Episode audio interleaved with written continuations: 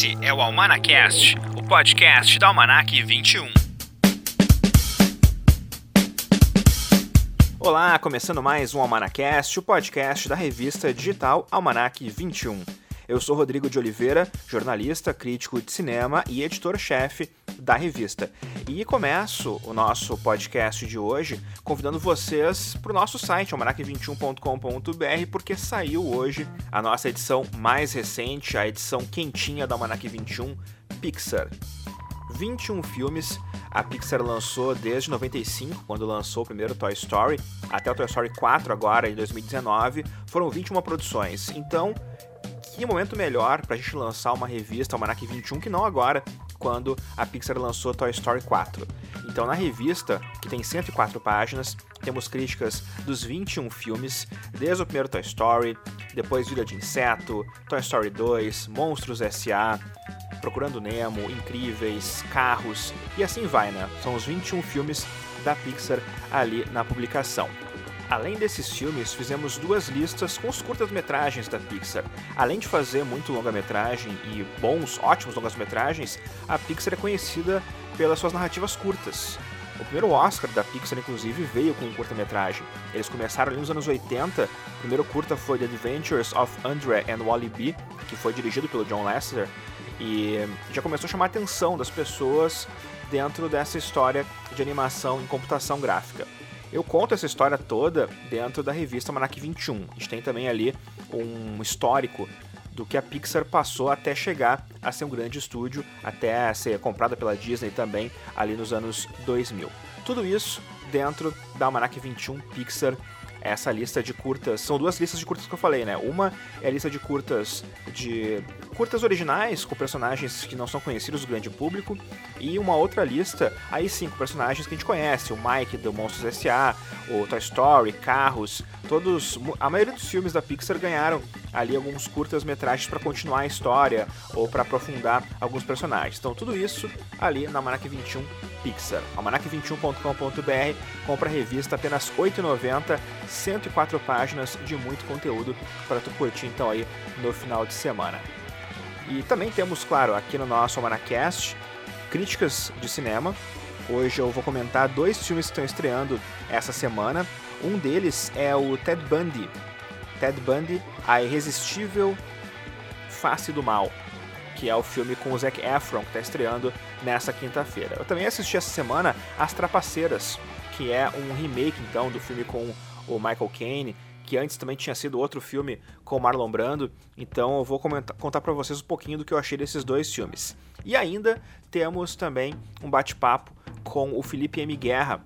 O Felipe M. Guerra ele é jornalista, cineasta, ele dirigiu Deodato Holocaust, que é um, um, documentário a respeito do diretor Ruggiero Deodato, um diretor italiano que dirigiu, entre outras coisas, Canibal Holocausto, que é um dos filmes mais importantes da história do cinema de horror. E o Ruggiero Deodato veio ao Fantaspo algumas vezes, veio a Porto Alegre então, né? O Felipe gravou com o Deodato a história dele e lançou esse ano esse documentário.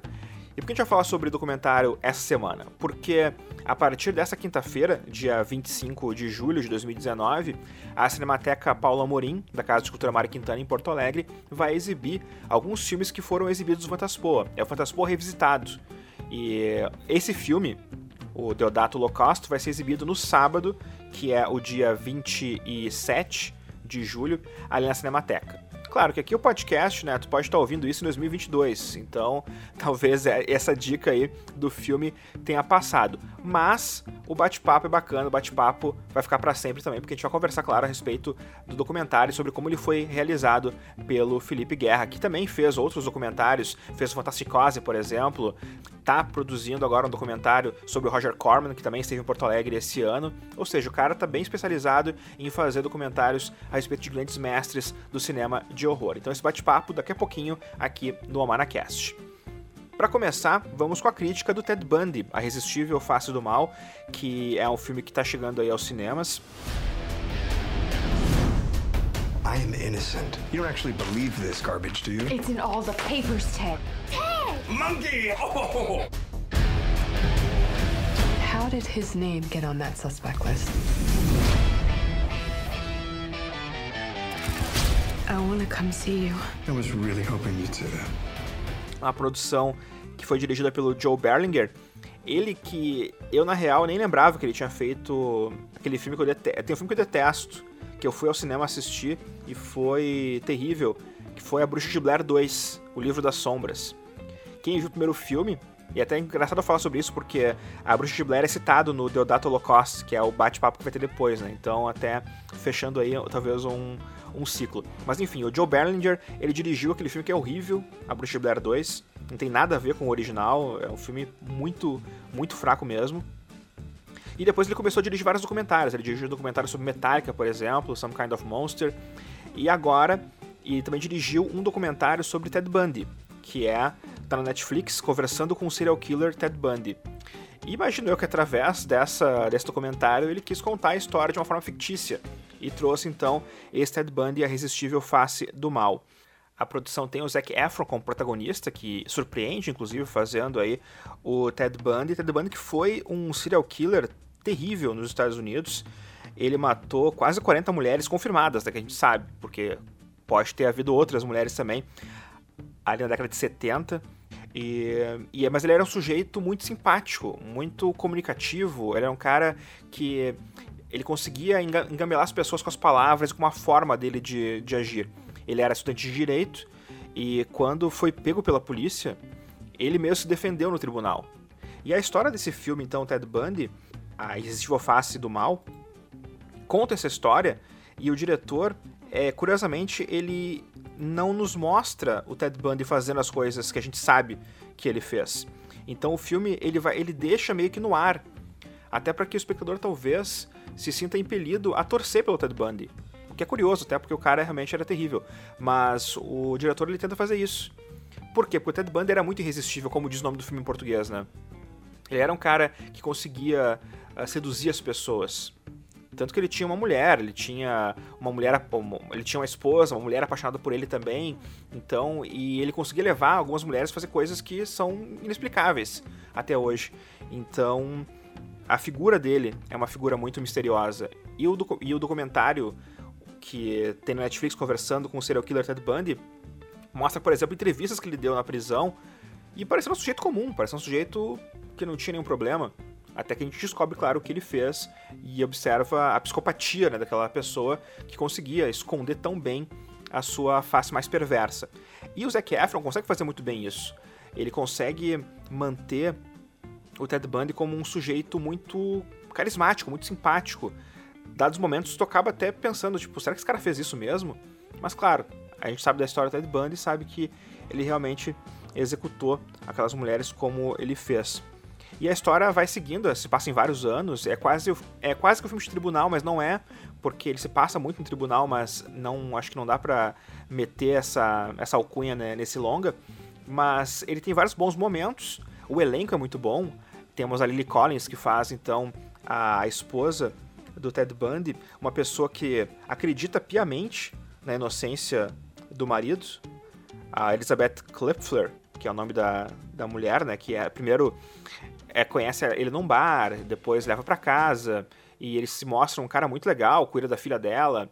Ela tem essa, essa coisa porque ela é uma mãe solteira, então ela achava que não, nunca ia encontrar um cara que ficasse com ela, porque existia muito preconceito, claro, né? até hoje existe, mas uh, na época com mães solteiras. Então ela se apaixona por esse sujeito e nunca vai imaginar que ele é um, um assassino. E a Lily Collins, ela trabalha bem isso, né? Trabalha muito bem essa faceta da personagem. Temos no elenco também alguns nomes até surpreendentes. Temos o Haley Joel Osment, que fez esse sentido. Uh, tá no elenco. Tem a Kaya Scodelario também, que faz ali uma mulher apaixonada pelo Ted Bundy. Temos o Jim Parsons, que é o Sheldon do Big Bang Theory, faz o personagem do, do advogado de acusação. E ainda temos o John Malkovich, que faz o juiz da questão ali do julgamento mais importante da vida ali do, do Ted Bundy. É um filme que tem bons momentos, uh, ele tem ali um, é um, é um thriller, mas ele pega talvez a questão mais assim de, do estudo do personagem e de a gente poder observar de uma forma muito próxima quem era o Ted Bundy e como aquele sujeito conseguia enganar as pessoas da forma como ele trabalhava, então, né? Da forma como ele agia, então, na sociedade. É um bom filme, me surpreendeu positivamente aí esse longa-metragem Ted Bundy, a irresistível face do mal. The media has convicted Ted before he's had his day in court. I'm gagged, and you're not. I wonder whether he did it or not. I'm more popular than Disney World.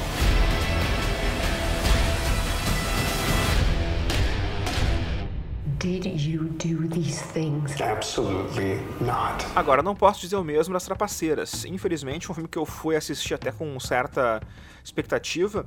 Tem a Rebel Wilson no elenco, a Anne Hathaway, é uma boa dupla de atrizes. A Rebel Wilson, claro, muito mais voltada à comédia. A Anne Hathaway passeia, seja drama, seja comédia. E a direção desse longa-metragem do Chris Edison, que é mais talvez conhecido como ator, não sei se seria tão conhecido assim, mas fez séries como Doctor Who, fez The Thick of It, dirigiu coisas legais também. Ele dirigiu, por exemplo, séries como Fresh Off the Boat, um episódio. Também uh, dirigiu VIP, que é a série lá da com a Julia Louis-Dreyfus, que é uma excelente série, inclusive, e ele dirigiu alguns episódios. E agora As Trapaceiras é a estreia dele como, como diretor. Impressive. I'm a con artist. Sisters in arms. I had no idea how small time I was until I met you. Penny. Why are women better suited to the con than men? Because we're used to faking it. Because no man will ever believe a woman is smarter than he is. Is it valuable? $500,000. I like it because it's shiny. I could be the partner you never knew you needed. Teach me your sugar baby ways. Take this to the guest room, butlery person. Infelizmente, o filme não faz rir. E esse talvez seja a principal, o principal problema, claro, de uma comédia. O filme, ele nunca... Ele, ele diverte minimamente. Eu lembro de dado dois sorrisos, talvez, no filme todo. E é um desperdício de talentos ali. Tipo, a Rebel Wilson faz de novo o papel que ela sempre faz. A Anne Hathaway, ela tem um quê, talvez, ali de Oito Mulheres um Segredo ainda, sabe? Aquela, aquela figura meio misteriosa, um tanto quanto fora da lei. No caso, né, no As Trapaceiras totalmente fora da lei, mas enfim. E é a história de um de gato e rato. É, são duas trapaceiras que tentam passar a perna uma na outra para conseguir então uh, ganhar dinheiro em cima de homens incautos. E a história depois, as duas acabam conhecendo né, um sujeito, um rapaz que uh, tem muito dinheiro, ele é um criador de, de aplicativos, e eles conhecem esse cara, que é o Alex Sharp, no filme o nome dele é Thomas Westerberg, e elas competem então para ver quem vai conseguir passar a perna nele primeiro. E é uma história de golpe, né? Então, sabe né, que as coisas acabam às vezes surpreendendo, mas não, não tanto, infelizmente. É um remake de Os Safados, que tem o Steve Martin, Michael Caine e a Glenn Hadley no elenco, mas que era um remake também já, né? De dois farristas irresistíveis, com Marlon Brando, David Niven e a Shirley Jones. Então é a terceira versão desse filme, agora com o elenco feminino. Infelizmente, com os talentos envolvidos, o filme realmente não conseguiu superar nenhuma expectativa. E não fez muito dinheiro nos Estados Unidos também, aqui no Brasil está chegando bem atrasado, está chegando, sei lá, dois meses depois da estreia nos Estados Unidos. Infelizmente, não é uma longa-metragem que eu recomendo muito, As Trapaceiras. Claro, se tu é fã da Anne Hathaway, se tu é fã da Rebel Wilson, se tu quer tentar dar algumas risadas no final de semana, esse, essa é a estreia para ir, né? Mas não recomendo. Vá por sua conta e risco, como eu gosto de dizer. Come through. Yep, blind person walking here. If this person would just scoot over, would you mind, sir? Bom, vamos agora com o nosso bate-papo, então, falar um pouco sobre cinema fantástico, cinema de gênero. O Fantaspor Revisitado começou nessa quinta-feira, dia 25 de julho, lá na Cinemateca Paula Morim, na Casa de Cultura Mário Quintana, e nessa semana vai exibir vários filmes que foram um sucesso no Fantaspor, que rolou na Cinemateca Capitólio no mês de junho. E eu vou conversar, eu conversei no caso, né, com o Felipe M. Guerra, ele que é um dos colaboradores do Fantaspoa, ele dirigiu o documentário Deodato Holocaust, que vai ser exibido no sábado, agora dia 27, lá na Cinemateca Paula Morim. E no papo a gente fala, ah, vai no sábado lá, vai no sábado. O sábado é o dia, então, né? É o dia 27 de julho. Acabei não dizendo na hora ali, mas é bom avisar isso, né? Até porque esse papo aqui, como tá na internet, né? Tu pode ouvir ele em 2022, talvez, e a sessão não vai fazer mais sentido. Mas o filme, claro, ainda faz. E esse bate-papo a gente gravou dentro da Cinemateca Paula Morim, na novíssima sala Eduardo Hirtz. É uma belíssima sala, é uma sala com poltronas confortáveis, uh, uma boa projeção para tu curtir cinema de arte no centro de Porto Alegre. Se tu não conhece a Cinemateca Paulo Morim, se tu nunca foi ali na Casa Cultura Mário Quintana, não curtiu os filmes da Eduardo Hirtz, vá lá, porque o lugar é ótimo, eu recomendo bastante. A gente conversou então ali dentro do cinema. Nada melhor do que falar sobre cinema dentro do cinema. Então tu vai ouvir agora esse bate-papo aqui no nosso Almanacast, Felipe M. Guerra, batendo um papo sobre o filme Deodato Holocausto. Vamos falar então sobre o Fantaspoa revisitado e sobre a exibição do filme Deodato Holocaust, que, claro, passou no Fantaspoa e agora vai ter então essa segunda chance com o público. Eu tô com o Felipe M. Guerra, que é cineasta e dirigiu então esse longa-metragem, esse documentário a respeito de Rudiero Deodato. Olá, Felipe, tudo bem? Tudo bem, Rodrigo. Obrigado pela oportunidade mais uma vez de estar falando sobre meus filmes com você. Eu agradeço então, né? E Felipe, eu pude assistir ao documentário. Eu sei que quem viu o documentário no Fantaspo vai ter uma surpresa agora no Fantaspo Revistado, porque teve ali, deu uma mexida na edição, né? Teve ali algumas cenas que tu deu uma modificada, mas eu gostei muito do documentário porque eu não conhecia tanto assim o Deodato, eu vi, claro, o, o Canibal Holocausto, mas só aquele filme e, vendo o documentário e vendo as coisas que ele realizou, me deu vontade de assistir ao restante da filmografia dele. Então, eu acho que quando o documentário consegue fazer isso, quando consegue mostrar a obra de um diretor e faz com que tu queira assistir ao resto da filmografia dele, eu acho que o documentário meio que faz o seu papel, né? É, eu fico super feliz de ouvir isso que tu tá falando, porque assim, sempre fico com medo quando faz documentário, porque, tipo, o assunto pode ser meio limitado, entendeu? Só os fãs podem querer assistir aquilo, entendeu? E, e tu acabou de me falar que não é o caso, já, eu já fiquei feliz. Espero que mais pessoas venham ver então no Fantaspor Revisitado, viu que não precisa conhecer o do cara para gostar do filme, né? Ah, então, eu tinha feito um documentário com, com o pessoal do Fantaspor, também produzido por eles, é, chamado Fantasticose, que era sobre um outro realizador italiano chamado Luigi Cosi, que tinha uma vida também super sui generis, mas muito mais divertida, né? muito mais engraçada. E esse documentário passou no Fantaspoa, também passou em vários festivais, vários países, me surpreendeu até a recepção, porque ele tinha sido filmado de uma forma bem amadorística, né? mas, mas passou em vários lugares. E, e, me motivou a fazer esse Deodato Holocausto, então, como uma coisa na, na mesma linha, né? Eu, eu, gostaria, se tivesse a oportunidade, se tivesse uh, um pouquinho mais de dinheiro, quem sabe, de ser o, o, o, biógrafo ou filmógrafo oficial desses, desses diretores italianos que foram meus heróis quando eu, quando eu cresci, né? Na minha formação cinéfila, eu cresci assistindo principalmente cinema fantástico italiano. Então, são caras que eu gosto muito, eu sei que eles têm uma história de vida muito, muito rica, muito divertida, inclusive, e ninguém tá falando sobre ele, sabe? Eu acho às vezes um absurdo, porque a gente tem N documentários sobre o mesmo assunto e nenhum documentário sobre o Rogério Deodato, um cara que filmou no Brasil. O Canibal Holocausto foi filmado parte na, na fronteira com a Amazônia mesmo, no, no, no lado brasileiro, segundo ele. E, e, não, não se fala, sabe, no, no assunto. É um, é cara até meio desconhecido aqui pro Brasil, fora desse, desse nicho do cinema fantástico, né? O que eu acho uma pena. Então, o Deodato Holocausto vem como essa, essa ideia de apresentar um pouco o personagem, o personagem não, o diretor, né? E, e o que é um personagem também. A, a, maneira como ele, como ele fala, a gente percebe que ele, ele gosta da sua fama de mal, digamos, que ele adquiriu com o passar do tempo. Mas é um documentário, assim, que eu acho que funciona muito melhor para fora do Brasil do que aqui, infelizmente, mas ele tem pelo menos essa relação com o Brasil por causa do Canibal Holocausto. Né? E ele me pareceu uma pessoa que curtiu também fazer o documentário. Eu acho que isso é importante quando tu vê que o retratado ele tá se divertindo um pouco em relembrar a história dele. E claro, né, ele tem aquela, aquele ar meio turrão às vezes de, olha, não quero falar só de Canibal Holocausto, não quero falar... Aliás, tem um momento no documentário que ele fala, tipo, Canibal Holocausto mundo conhece a história, né? É, Até como se, ele, como se ele quisesse dizer, tipo, não, não vou contar, viu? Eu quero... Mas claro, você tem que instigar o cara, porque afinal de contas, muita gente vai ver o filme por conta, né, do, do Canibal Holocausto. O que, que, que, tu descobriu com ele que tu não sabia ainda a respeito desse longa-metragem? Porque eu sei que tu é pesquisador também, né? Tu tem um, tem um blog há muito tempo já, né? Que fala sobre filmes de terror uh, e terror trash, e terror B e terror. O que, que tu descobriu com ele que tu não sabia ainda a respeito do canibal? Bom, o, o Ruggiero é uma figura exótica mesmo. Tu percebe, assim, que ele é um cara que ele eu gosto de, se tu vê o documentário isso fica bem explícito, tá? Mas eu, eu gosto de dizer que ele tem duas fases na carreira dele. E o Canibal Holocausto está no meio, né? Digamos, é o Ruggiero Deodato de antes e o Ruggiero Deodato depois do, do Canibal Holocausto.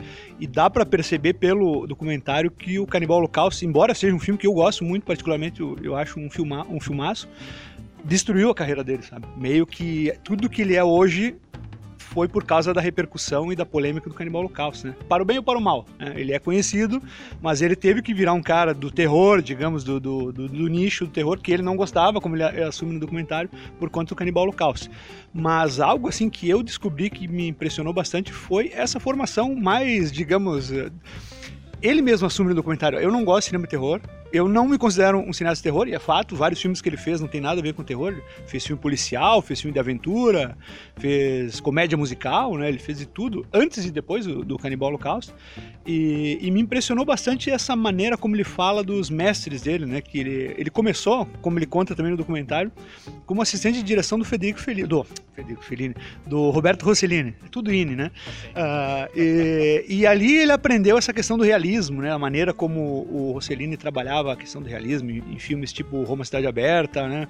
E, e, ele até fala, eu acho que o Rossellini gostaria do Canibal Holocausto porque é um filme realista. Eu não sei se ia gostar tanto, mas enfim, uh, me impressionou isso, o cara começar com o Rossellini, ele foi assistente de seis filmes, se não me engano. Ele trabalhou com vários outros caras grandes ali, ele trabalhou com o Joseph Losey também que é um cara conhecido. Subitamente, assim, deu esse piripaque nele de querer começar a fazer filme e, e, e ele, ele começou a fazer filmes de, de, gêneros, digamos, que as pessoas consideram, eu não considero, mas as pessoas consideram gêneros menores, né?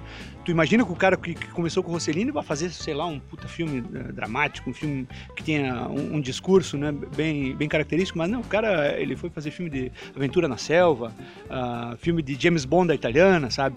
Então, é, é um começo de carreira bastante curioso e eu confesso que eu não conhecia também. A, a, a, e principalmente a, também está no documentário isso, a carreira dele como diretor de comercial de TV. Isso eu não desconfiava. Eu vi vários comerciais, aliás, só um deles aparece no documentário, mas é muito divertido. Ele, ele tinha bastante criatividade, sabe, para fazer comercial. Os comerciais dele contam historinhas, assim, né?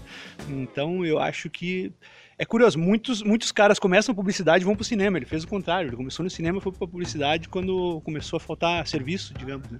Então é, é uma vida sui generis, assim. Acho que é, é até meio triste o, como muitos outros caras de, dessa, dessa mesma geração do cinema italiano tá, tá meio esquecido e meio sem trabalho, né? Meio sem fazer filme. Esses caras, o próprio Argento, né? Que é um cara super importante, muito mais uh, conceituado do que o Deodato, ele, ele não se deu bem, digamos, eu acho, com essa nova geração digital. E eu não gosto dos filmes novos dele, sabe? Mas, mas é uma pena. Esses caras aí são, são artesãos, né? De um, de um outro período que estão meio relegados a um segundo plano. Não sei se a gente consegue ainda tirar algo relevante desses caras todos, mas pelo menos vamos ouvir as histórias deles, né? Que eu acho muito, muito interessante eles, e eles têm uma história de vida muito boa para ser contada, né?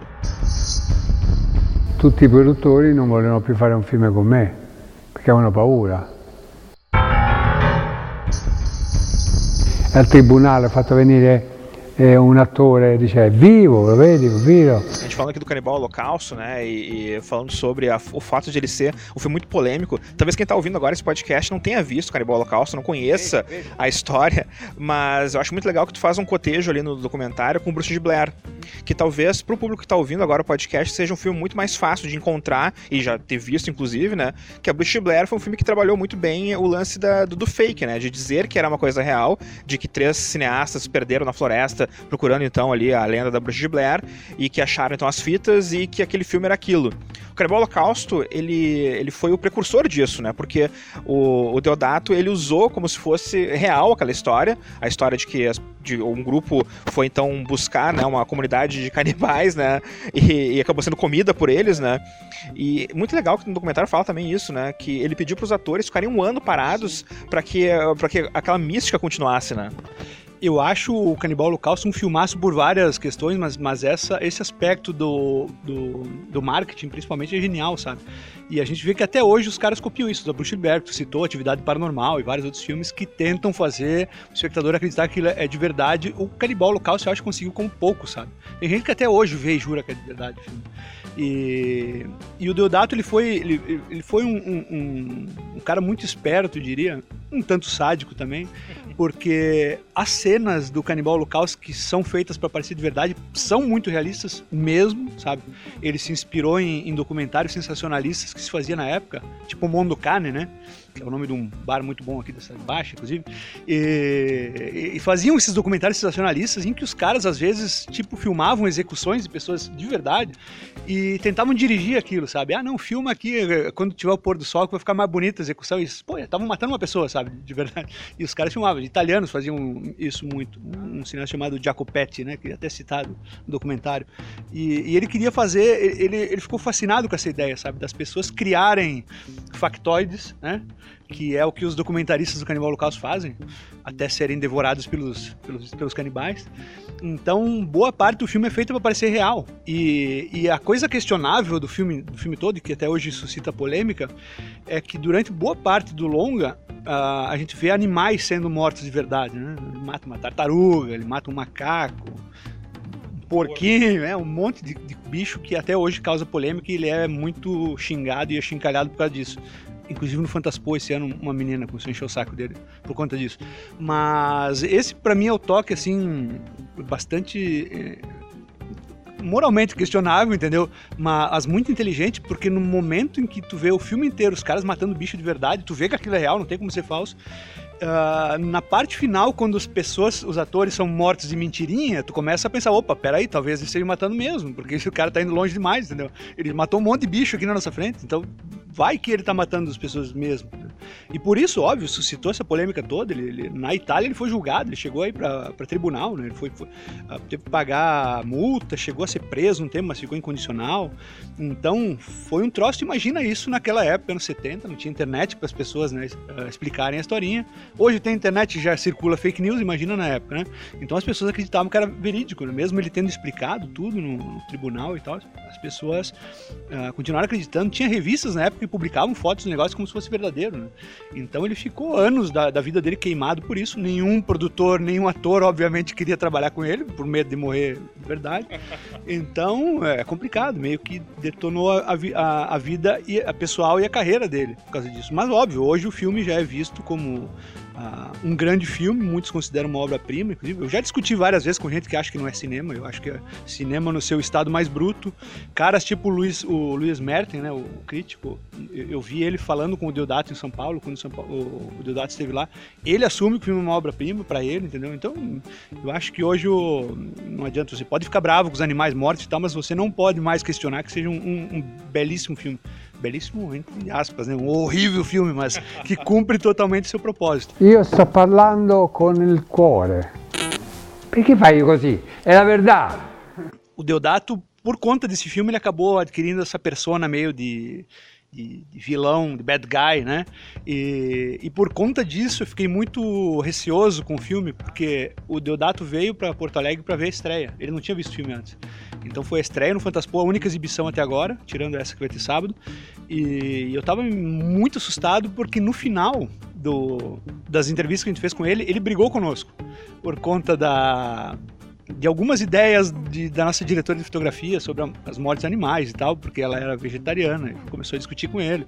E eu, ao invés de desligar a câmera, continuei gravando, que acabou se revelando muito legal. E, e eles começam a discutir e tal, e ele sai enfurecido, tirando o microfone, e eu deixei isso como final do filme, porque afinal não, não havia uma conclusão. E aí eu fiquei com medo depois, puta, ele vai ver isso, vai ficar bravo, vai, vai querer me, me processar ou algo assim, sabe? E, na verdade, né, depois da sessão, ele levantou todo alegre, me abraçou, falou: Tu é um gênio, agora a minha fama de mal vai ser ainda maior, sabe? Então, pô, valeu a pena, sabe? O Deodato gostou muito do filme. O cara folclórico, realmente, né? O Deodato. Bom, e falar um pouquinho a respeito, tu falou mesmo antes, né? Desse lance de meio que ser agora um, um biógrafo, né? De diretores, né? Tu fez o Fantasticose, agora tem o Deodato Low Cost, e vai vir também, né? Ok, esse não é italiano, né? Mas tem um filme sobre Roger Corman que tá vindo por aí também, né? Roger Corman esteve no Fantaspo esse ano, uma grande presença. Nunca imaginei que eu ia ver o Roger Corman em Porto Alegre. E, e é legal, tipo, que vocês uh, fizeram esse, essa ideia de ter um documentário, não a respeito do Roger Corman, porque seria um documentário, então, de, sei lá, 20 horas, né? E já tem vários já sobre, sobre ele, né? Já tem vários sobre o Roger Corman em si.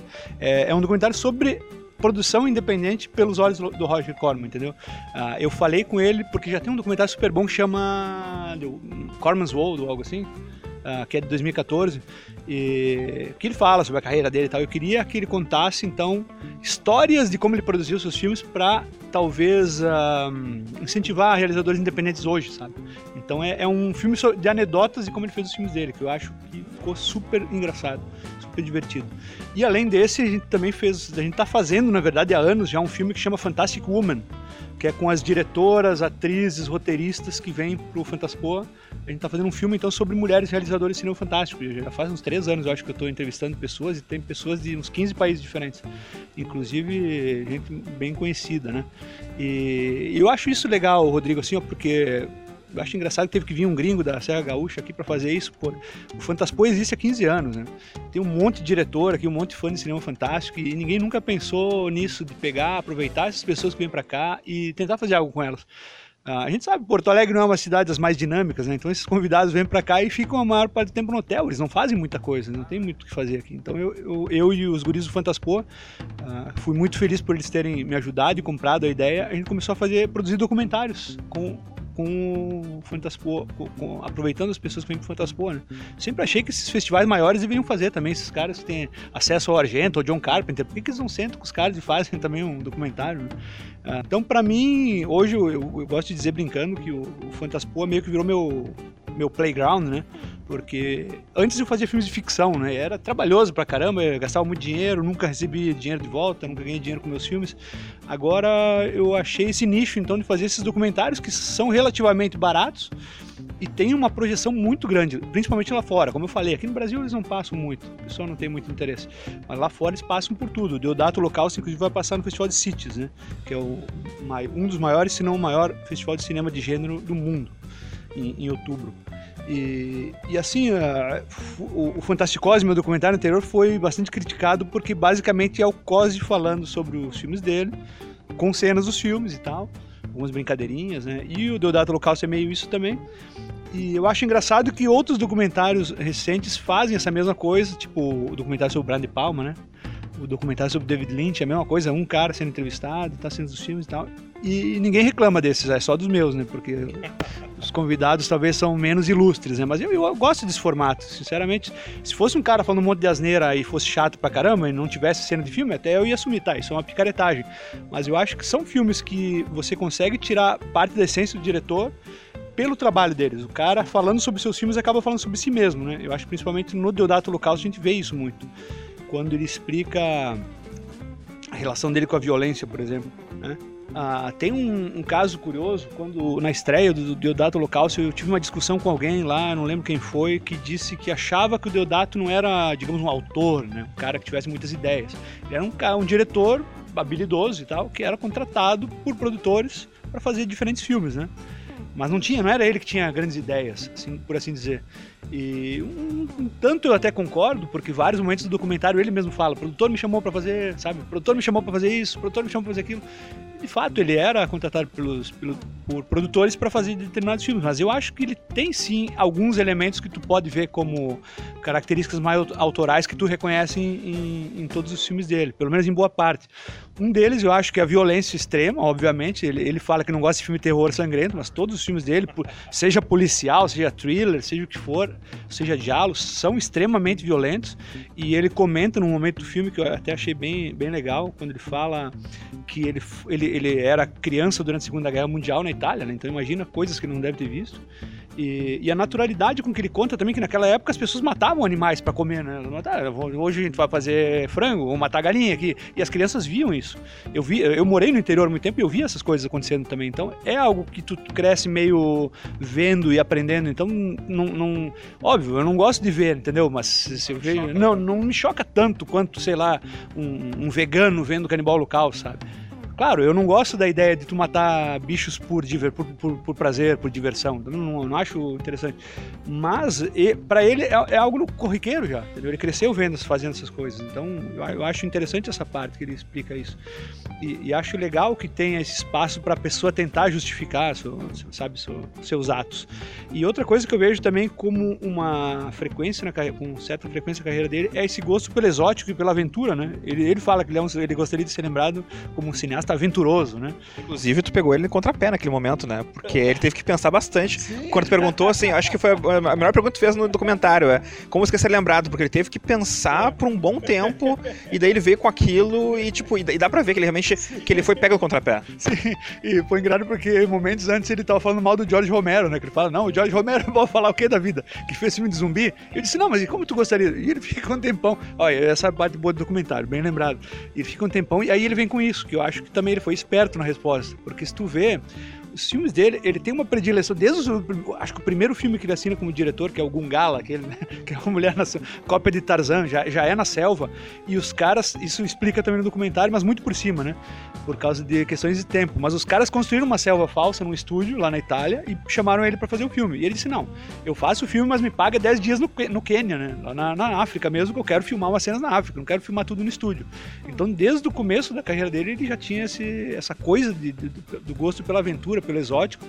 E no final também ele fala uma coisa bem legal. Ó, já tô contando todo o documentário. Spoiler. É, ah, que ele preferia fazer uns filmes pra TV bem vagabundos, assim que ninguém ia ver, do que um filme pra cinema, porque ele ia filmar na África, por exemplo, ele ia filmar na Tunísia, ele ia filmar na Venezuela, ele filmou vários filmes, então ele gostava de viajar pra lugares exóticos pra filmar.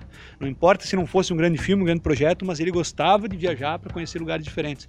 E quando ele esteve aqui no Fantaspo esse ano, inclusive, depois que ele saiu daqui, ele foi pra Foz do Iguaçu, que ele disse que era a última grande cachoeira, cascata do mundo que ele não conhecia ainda. Então ele é um velho que viajou a vida inteira dele, sabe? É um cara que realmente ele merecia até talvez um outro documentário sobre a vida dele que abordasse outros aspectos. Ele tem uma vida muito muito divertida e muito rica. Acho que merecia ma- mais entrevistas.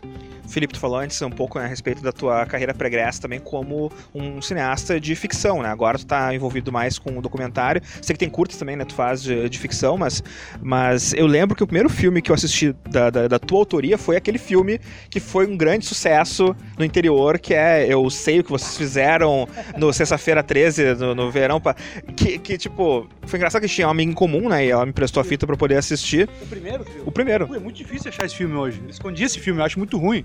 Eu não, não mostro pra ninguém mais. Mas aquele filme lá te deu várias oportunidades, inclusive, né? Tu trabalhou com o Luciano Huck né, numa época, né? É, o que acontece, Rodrigo, é assim, ó. ah, foi algo que meio que me desestimulou a continuar fazendo filme de ficção. Hoje, naquela época era VHS, né? Tu tinha o cinema em película e o cinema em VHS que as pessoas não consideravam cinema. Hoje também é a mesma coisa. Hoje, você não filmar em 4K não é cinema, entendeu? Sempre dá um jeito de te deixar de fora das coisas. Mas enfim, ah, a gente filmava em VHS porque não podia filmar em película, que era muito caro, né? E pouquíssimas pessoas estavam fazendo filme naquela época, principalmente de gênero. Então nós éramos os poucos caras. Eu, o Peter Baistoff em Santa Catarina, era pouquíssima gente que fazia. Então, obviamente, a imprensa se interessava muito por isso.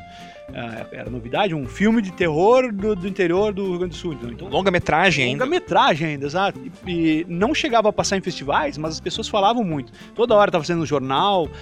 Teve reportagem no Fantástico sobre esse filme. Aí o Luciano Huck veio fazer um curto comigo, entendeu? Revista, eu lembro que saiu uma resenha numa revista espanhola, né? Porque pra mim era uma conquista tipo que eu nunca ia imaginar na vida. Quem diria que hoje eu ia estar passando filmes em cities, né? E no Fantasporto também já passei. Mas na, pra, aquele, momento foi tipo ganhar, o Oscar, entendeu? Filme que eu fiz em VHS no- na minha cidade interior tá com uma resenha numa revista espanhola. Naquela época era muito fácil fazer isso. Hoje, Rodrigo, o problema é o seguinte: é- é uma coisa boa e é um problema ao mesmo tempo. Hoje tu tem a tecnologia mais acessível, qualquer um pode fazer um filme razoavelmente bom. E o problema pra mim também é esse, todo mundo pode fazer, entendeu? Tem muito filme, entendeu? É muito difícil tu conseguir se destacar no meio de, de pessoas. E óbvio, tem gente com mais dinheiro fazendo, aí eles, eh, essas pessoas têm, têm mais destaque, acabam participando de mais festivais. Então, hoje, se eu quisesse fazer um filme de ficção, por exemplo, eu teria que gastar muito dinheiro, um dinheiro que eu não tenho.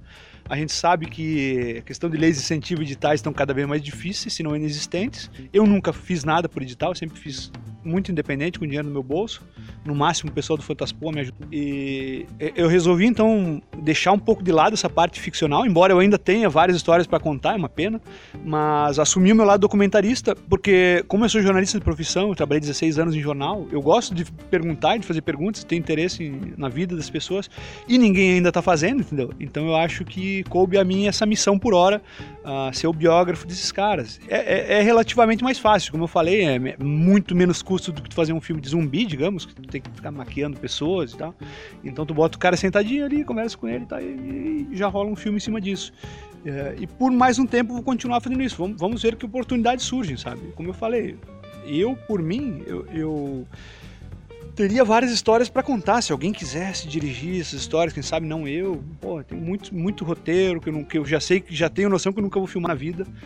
E enquanto isso, vamos documentar os outros, então vamos ver o que, o que sai disso, sabe? Mas estou bem feliz, porque como eu te falei, a, a, repercussão desses documentários é muito maior do que os meus, meus filmes de ficção, então talvez eu deva esquecer esse lado ficcional e, e, ficar no documentário. Quem quiser mergulhar então na, no, nos filmes do Felipe e agora ver né, o Deodato Holocausto, né, que vai passar no, no Fantaspo Revisitado, na Cinemateca Paulo Amorim, em Porto Alegre, no sábado, às 4 horas da tarde. Mas como esse podcast é um podcast que está na internet, então vai ficar a vida toda né, na internet, talvez não, não consiga assistir agora no sábado.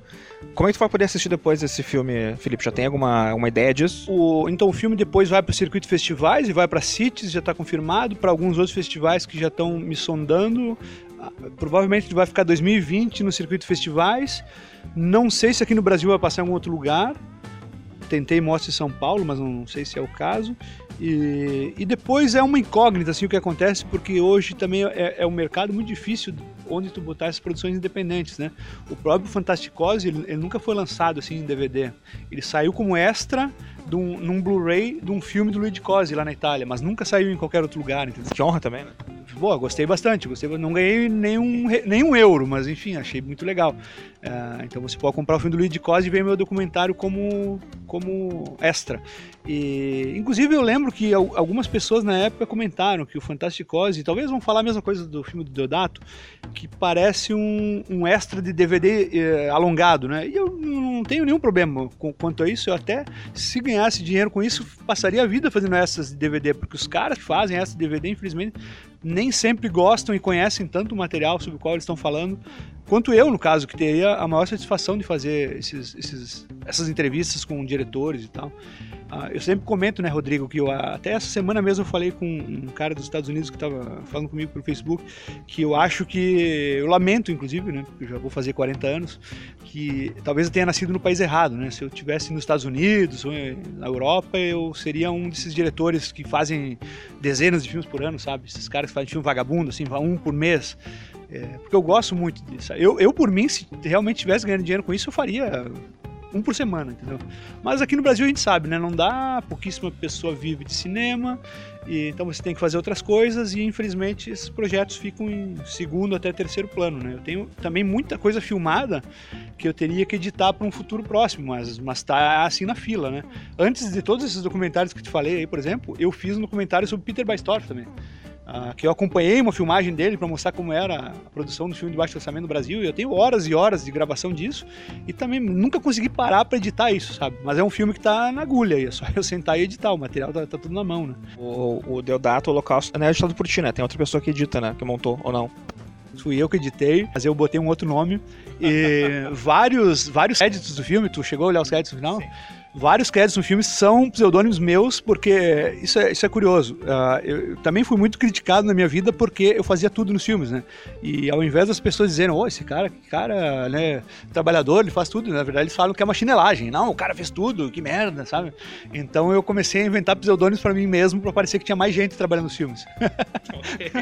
Eu quero agradecer muito, Felipe, pelo nosso papo, né? A gente tá aqui já meia hora conversando, já tem que entregar a sala aqui, porque eu nem falei isso no começo, né? Ah, é Mas a gente tá aqui na Cinemateca Paulo Amorim, eu tô conversando aqui com o Felipe numa sala de cinema mesmo, né? O filme tá passando, o pessoal tá muito puto conosco.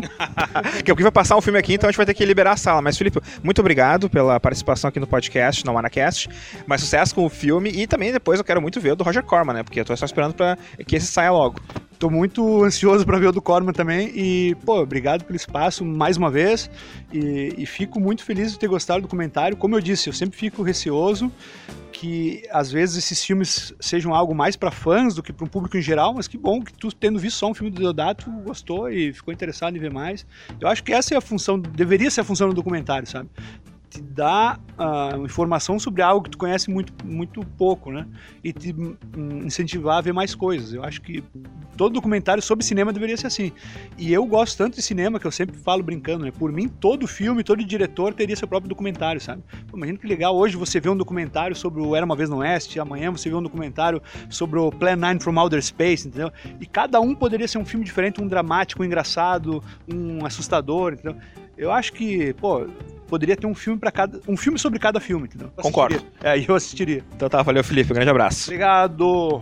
Esse foi o nosso Almanacast, então, bate-papo com o Felipe M. Guerra sobre Deodato Holocaust, filme que está no Fantaspoa revisitado, outro festival que a gente recomenda bastante também aqui sempre no Almanacast.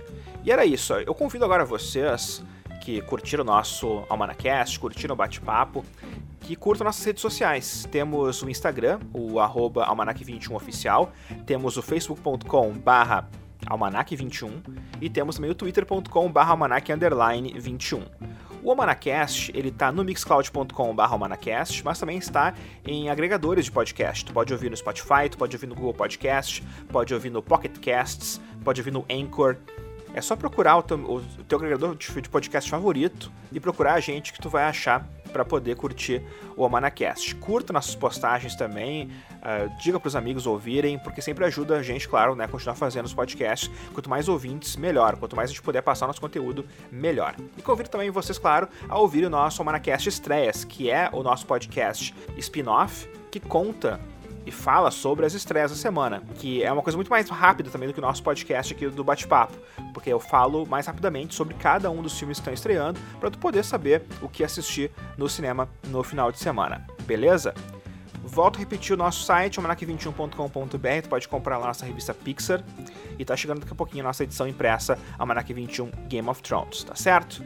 Eu sou Rodrigo de Oliveira, grande abraço a todos e até a próxima semana.